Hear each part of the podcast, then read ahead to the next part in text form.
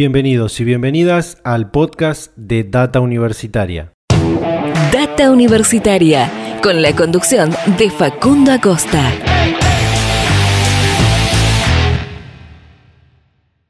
Iniciamos una vez más este espacio eh, que llamamos Data Universitaria Podcast, eh, en el que ya presentamos una, un primer capítulo en el que participó el ministro de Educación de, de la Nación, Nicolás Trota, eh, y en este nuevo eh, capítulo tenemos también una, muy interesante entrevista que vamos a compartir con todas y todos ustedes.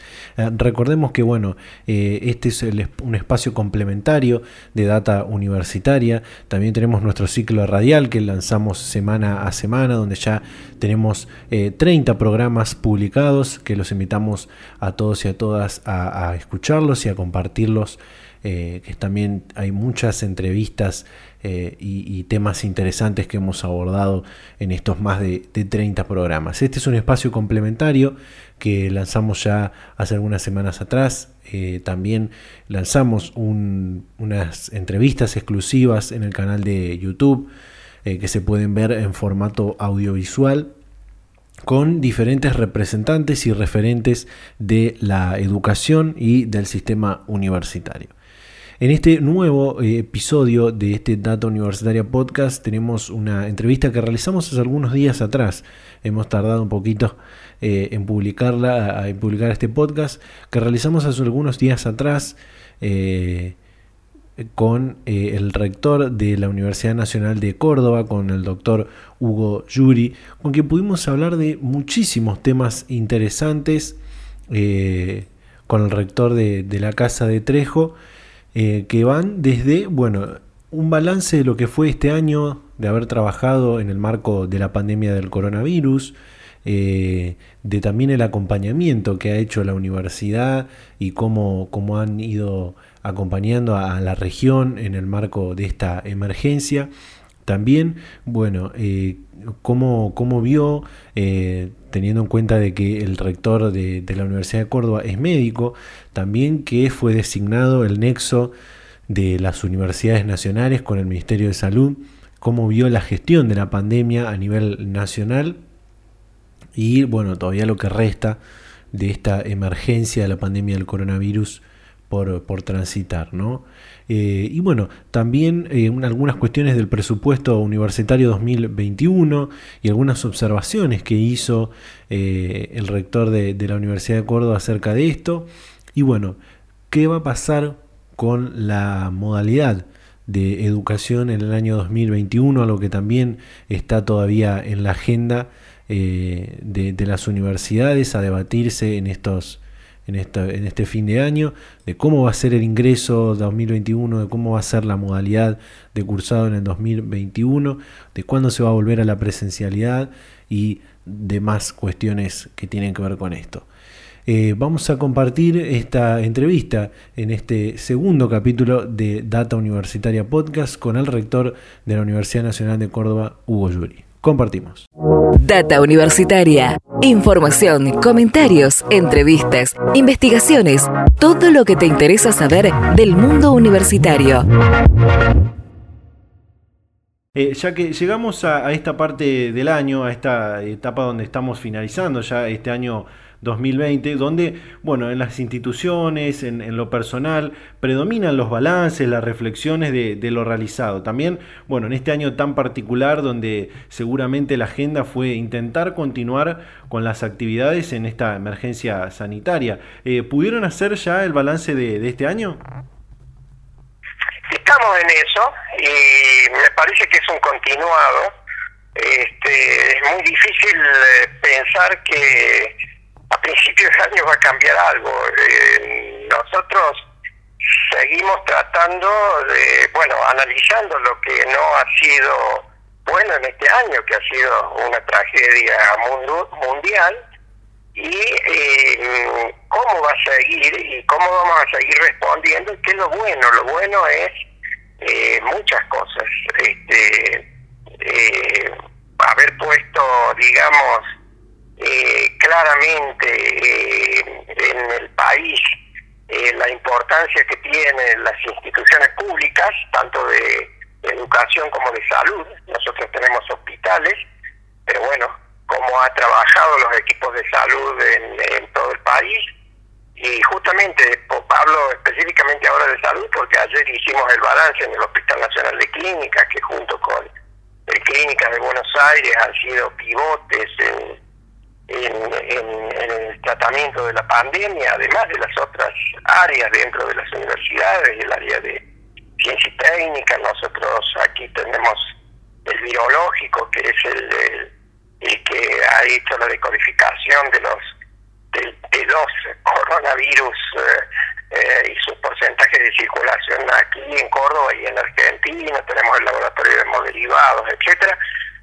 Pero ayer hacíamos em, el balance y también saludando a los profesionales de la salud que, bueno, que han trabajado tanto, pero en especial a las familias de los que perdieron la vida, que nosotros tenemos gente eh, que les ha sucedido esto, obviamente.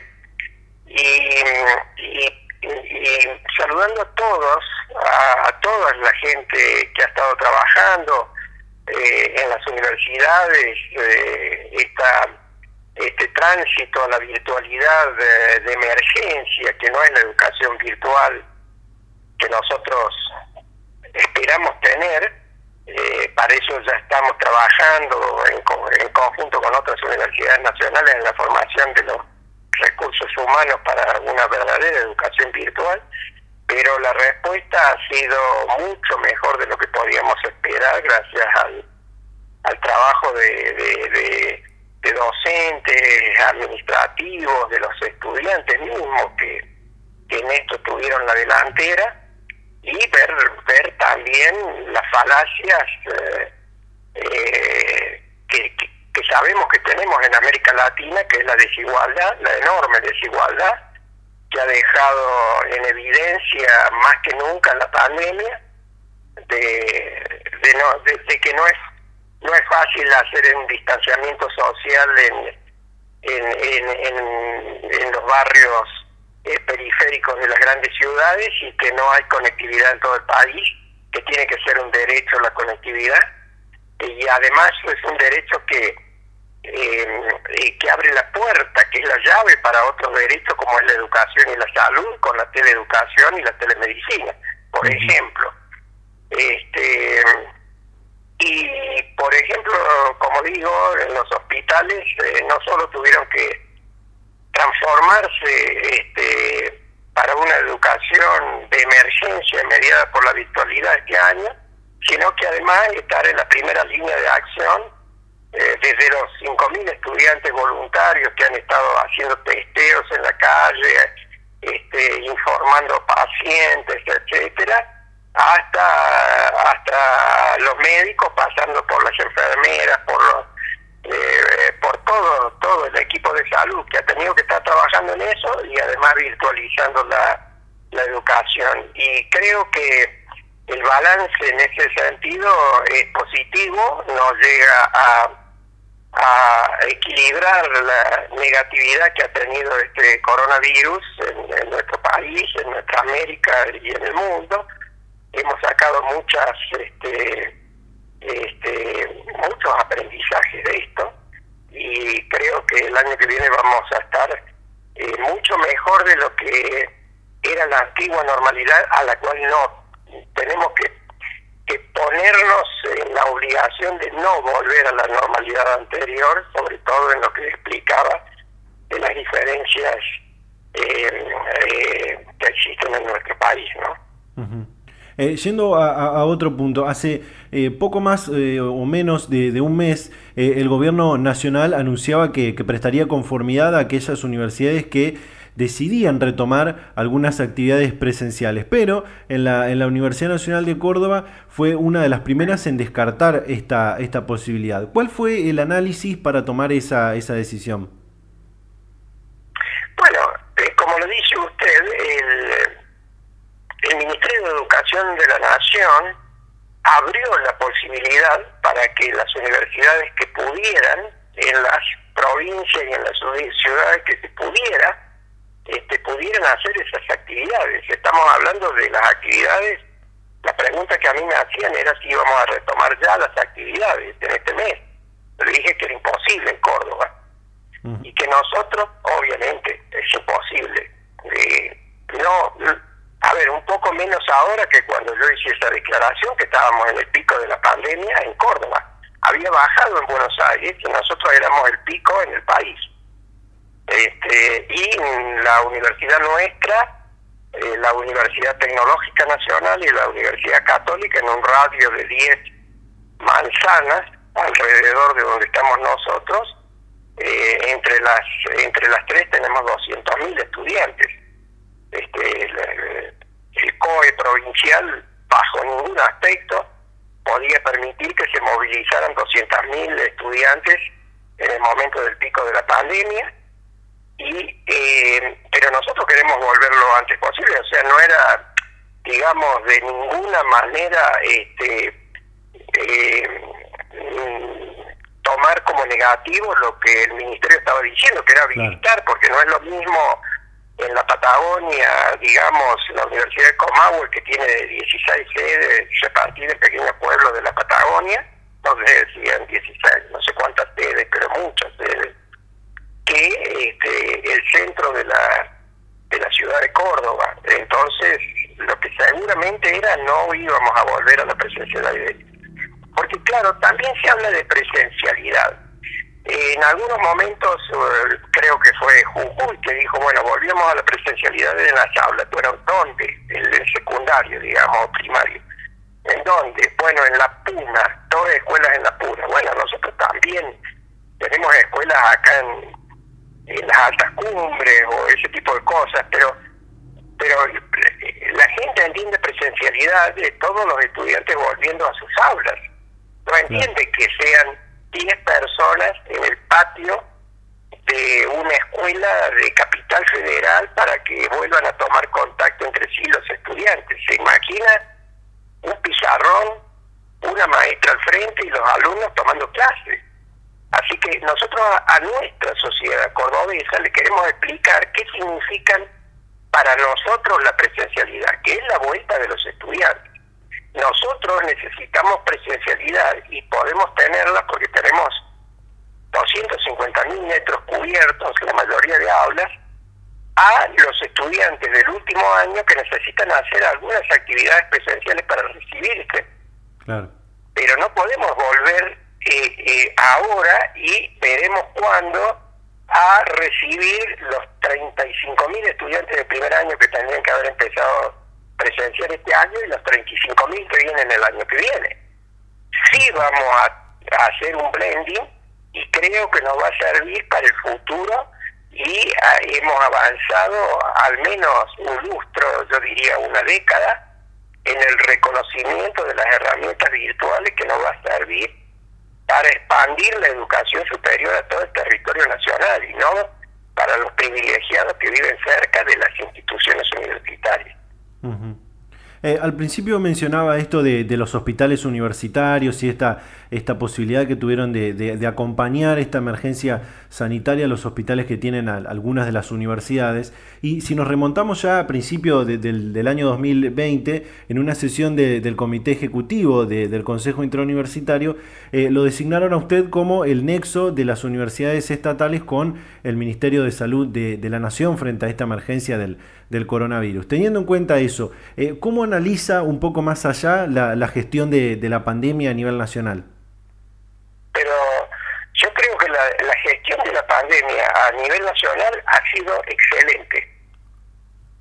Más, nosotros empezamos unos 10 eh, días antes porque teníamos casos confirmados por nosotros, pero en ese entonces todavía burocráticamente teníamos que mandarlo a Buenos Aires, al Malbrán, para que reconfirmaran los casos, pero lo sabíamos porque era justamente en la facultad que hace los análisis de ciencias químicas teníamos casos dentro de la universidad.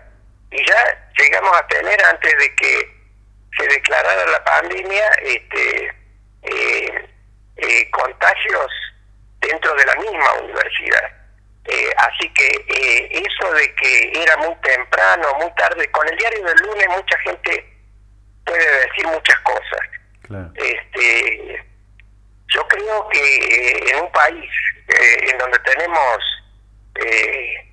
más de 40% de pobreza, que en realidad creo que es mucho más, que hayamos llevado eh, esto entre todos eh, los argentinos, eh, sin tener gente que se muere en la calle o tener contenedores de frío en la puerta de los hospitales o cosas por el estilo, como ha sido desde el primer mundo hasta el tercer mundo, y los avances en el conocimiento médico que se han producido en estos meses, que no es solamente la vacuna, sino medicamentos, manera de tratar los pacientes, este, yo creo que se ha hecho lo mejor posible ante algo desconocido, y lo cual también tenemos que aprender que estas incertezas van a continuar en el siglo XXI, en muchos aspectos. Y en estos aspectos que quizás sí, quizás no tengamos otra pandemia, no, es, no sería raro con el daño ecológico que tenemos, que ahora las especies animales tienen que juntarse entre sí, se transmiten virus,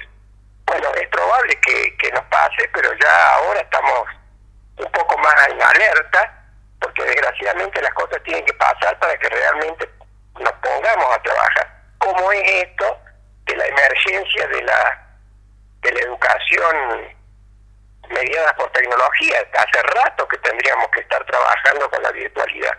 Nosotros en, en el campo virtual teníamos 60.000 alumnos. Eh, de los cuales 30.000 eran de muchos otros países al comienzo de la pandemia y hoy tenemos 370.000 alumnos, con muy poca gente. Y esto ahora queda absolutamente claro que nosotros podemos llegar a todos los trabajadores del país. Para la reconversión laboral que van a tener, que esa es la otra pandemia, la pérdida de trabajo que va a haber en el mundo. Eh, quiero consultarle por, por otra cuestión también muy importante para eh, que tiene que ver con la, con la gestión, ¿no? Con, cualquier tipo de gestión es, muy importante eh, la, hoja de ruta, el, el, presupuesto que tiene una gestión para poder realizar sus actividades, consultarle por el presupuesto universitario que le corresponde a, su institución, que como sabemos, bueno, esas partidas son votadas por el SIN e incluidas en el presupuesto de la, de la Administración Nacional, en este caso para el 2021, que bueno, ya fue aprobado por el Congreso hace varias semanas atrás. Y usted hizo una observación muy particular sobre una partida extra para universidades bonaerenses. ¿Qué, qué me puede contar en este sentido? No, yo no dije universidades bonaerenses, ni hice... La gente especula que yo dije universidades de conurbano, al contrario. Hay, eh, a ver, hay una hay un acuerdo en el CIN que usualmente este, lo acordamos y y las discusiones presupuestarias terminan siempre quizás muchas veces con algo menos de lo que de que lo que fue el acuerdo del CIN. Nosotros hicimos un acuerdo en el CIN y esta vez se cumplió. Fue casi, casi este, el total de la inflación de los dos últimos años. Recordemos que el año pasado no hubo presupuesto, hubo un reconducido del presupuesto. Entonces, la inflación este fue casi recuperado, así que fue un muy buen presupuesto. También eh, una cosa es el presupuesto que se manda, que manda al Congreso este eh, el Poder Ejecutivo y otra cosa a veces en el Congreso para eh, bueno para lograr los acuerdos a veces se, transfieren más fondos a determinadas universidades lo cual dije que justamente varias, incluso varias de las nuevas que son en el economía urbano, realmente necesitan más fondos. Entonces eso se hace con, con determinados presupuestos eh, que, que van por, por otra partida, por lo que se llama debajo de la línea, eh, y que a mí me parece muy bien, incluso este, algunas universidades también, que por razones X reciben más, siempre que reciban más fondos las universidades me parece muy bien. Lo que sucede es que acá hubo un incremento que se puso como si fuera lo de la planilla del. Eh, ¿Qué significado tiene eso? Eh, a mí me parece bien que esas 16 universidades, que no son necesariamente de conurbano, algunas son de grandes ciudades, este, que están en la misma condición que la Universidad de Córdoba y de la UBA, que no lo recibimos, Este, pero no me importa, o sea, eso está bien, ellos hicieron un esfuerzo, les fue bien con sus diputados o lo que sea, se lo pusieron. Lo que no tiene que quedar es como precedente, porque nosotros tenemos pautas de distribución históricas y que las, las discutimos para, para comentarlas, y como ahora esto se, se, se, se sumó a lo que viene a ser el presupuesto oficial, no lo que nosotros llamamos la planilla B, claro no quiero que el año el año que viene quede como un precedente. Nosotros éramos la segunda porque somos la segunda universidad en tamaño de estudiantes, investigaciones y todo lo demás, y ahora pasamos a tercera. Y entonces eso no es el equilibrio que tienen las universidades en las pautas. Claro. Bueno, eh, nosotros no creíamos, además estábamos en pandemia, si no yo hubiera estado allá en el Congreso de la Nación como estoy todos los años cuando se está votando más, el año pasado yo fui presidente del CIN y ale, hice mi alegato por todas las universidades. Pero bueno, este, como digo, si alguien consigue unos fondos extras sin sacárselo a otro, me parece bárbaro. Lo que no quiero es que el año que viene me la saquen de vuelta a mí, porque esta vez no me lo sacaron, pero si el año que viene los aumentos son con esta nueva, entre comillas, fórmula, que no es la fórmula acordada en el CIN, entonces yo quiero dejar sentado que eso me preocupa, no que hayan recibido. Y no son, como digo, el conurbano bonaerense, donde seguramente este, estoy hablando de universidades que son de un grupo, mm, no hay divisiones en el pero sí, bueno, digamos, hay más identificadas con, con un grupo ideológico unas y otras. Esta 16 es un mix desde el socialismo hasta eh, eh, diferentes sectores peronistas, bueno, está bien. Hay muchísimas que, este, bueno, sí necesitaban porque son nuevas, entonces las pautas son un poco diferentes. Hay otras universidades que son antiguas y que, bueno, está bueno que reciban más fondos. Yo me quedo conforme con lo que recibí. Lo único que no quiero es que me vayan a cambiar las pautas para, para los años subsiguientes. Pero, Ese es el tema. Sí, pero en línea... Pero nunca hablé de que esto, de que kirchnerita, no kirchnerita, porque le digo, hay de todos y no son justamente las universidades de conurbano las que la, que nos preocupan con, con lo que le digo de las pautas de distribución de fondos en las universidades públicas. Pero en líneas generales eh, analiza positivamente esta esta nueva inversión ah, en educación y en educación universitaria para el año que viene, ¿no? una gran tranquilidad, sobre todo porque además se ha recuperado el ritmo de las entregas de las partidas a las universidades, que veníamos muy aplazados. Sí. Eh, para Lo único es recordarle a, mis compañeros del CIN de que esto es una esa partida extra que se sumó como la frutilla de, del postre, bueno, me parece bárbaro como frutilla del postre, pero que no quede como precedente. Bien. Eh, eh, para ir a cuestiones eh, académicas, y con esto creo ya vamos a ir, cerrando, en una entrevista que le hacíamos a, mediados de año, más o menos en el mes de julio, nos decía, cuando se vuelva a las clases presenciales, al principio vamos a tener el blending, la, mixtura, la combinación entre, entre lo presencial y lo, y lo virtual. También lo, señaló recién a su momento. ¿Cómo se proyecta esto para el ciclo lectivo 2021 en la, en la Universidad de Córdoba? En la universidad estamos viendo todos los escenarios, porque van cambiando día a día. Hace unos días era fantástico, todos íbamos a estar vacunados y no iba a pasar nada y ya empezábamos. Ahora parece que recién en Estados Unidos van a terminar de, de, vacunar y de, considerar de que hay una inmunidad bastante buena para, para julio del año que viene. Allá en Estados Unidos, donde donde geopolíticamente tienen más acceso a la vacuna que lo que tenemos nosotros. Entonces nosotros tenemos que prepararnos para todos los escenarios. Estamos preparándonos para un escenario de una vuelta masiva a las aulas, revisando cada una de las aulas, cuántos alumnos puede recibir, cuánta ventilación tienen, eh, cómo tener, qué cambios tenemos que hacer hasta arquitectónicos de abrir ventanas porque no se pueden usar aire acondicionado, cómo, por dónde van a entrar, por dónde van a salir, quién le va a tomar la temperatura, si viene sin barbijo, quién se lo va a dar, cómo se, va a, se van a limpiar las aulas, quién va a llevar la basura, cómo se van a trabajar con los alimentos en el comedor universitario. Tenemos que tener todo eso antes de arrancar, no el último día. Y lo estamos preparando.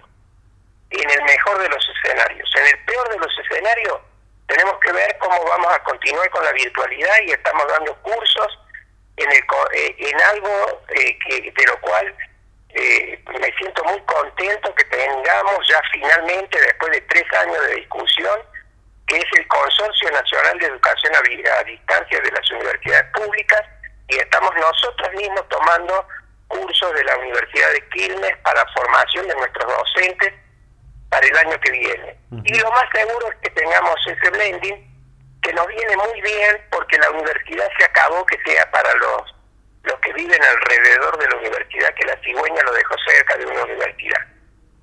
Y también en los horarios. La universidad pública argentina tiene que cumplir el rol que se necesita en el siglo XXI, que es universalizar la educación superior.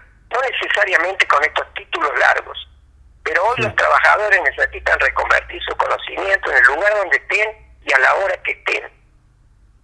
Y para eso, eso no, no, no hay vuelta atrás con la virtualidad.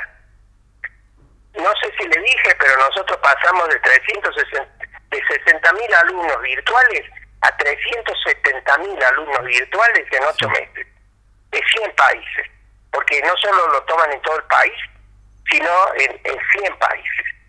Entonces, esa es la nueva universidad. Recién estuvimos viendo una cosa de extensión. A través de esa extensión va a venir la nueva universidad la mayoría de los estudiantes que vamos a tener van a ser los trabajadores reconvirtiendo conocimientos. Este, así que ah, eh, por suerte esta inmersión obligada a la virtualidad nos va a ayudar a hacer las cosas bien para que la universidad cumpla su rol social con todos y todas. Bien. Bueno, rector, eh, la verdad muchísimas gracias nuevamente por, por la predisposición para realizar esta entrevista. No, gracias a ustedes. Un gusto. Que la pasen bien en la fiesta, cuídense. Eh, esto va a pasar, pero lo que también tiene que pasar es esa mirada al costado que estábamos haciendo a, a, los graves problemas de desigualdad que tenemos en América Latina. Y, y a veces con no mucho dinero, con decisiones políticas, por ejemplo, el tema de tener conectividad. Todo todo argentino tiene que tener conectividad como un derecho que es la llave a los otros derechos como la educación por ejemplo. Bueno eso eso no no no no, tenemos que volver al, a las urgencias de todos los días y olvidarnos de cosas como esa. Nuevamente muchísimas gracias no gracias a ustedes Data Universitaria. Información, comentarios, entrevistas, investigaciones, todo lo que te interesa saber del mundo universitario. Las 24 horas del día y en el momento que quieras. Visítanos en datauniversitaria.com.ar.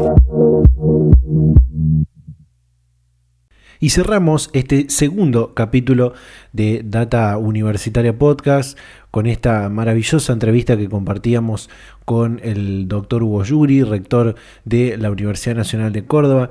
Realmente un placer eh, volver a hablar con, Hugo, con eh, hablar de esta universidad que es bueno, una de las más longevas de, Latinoamérica, una de las más antiguas del mundo.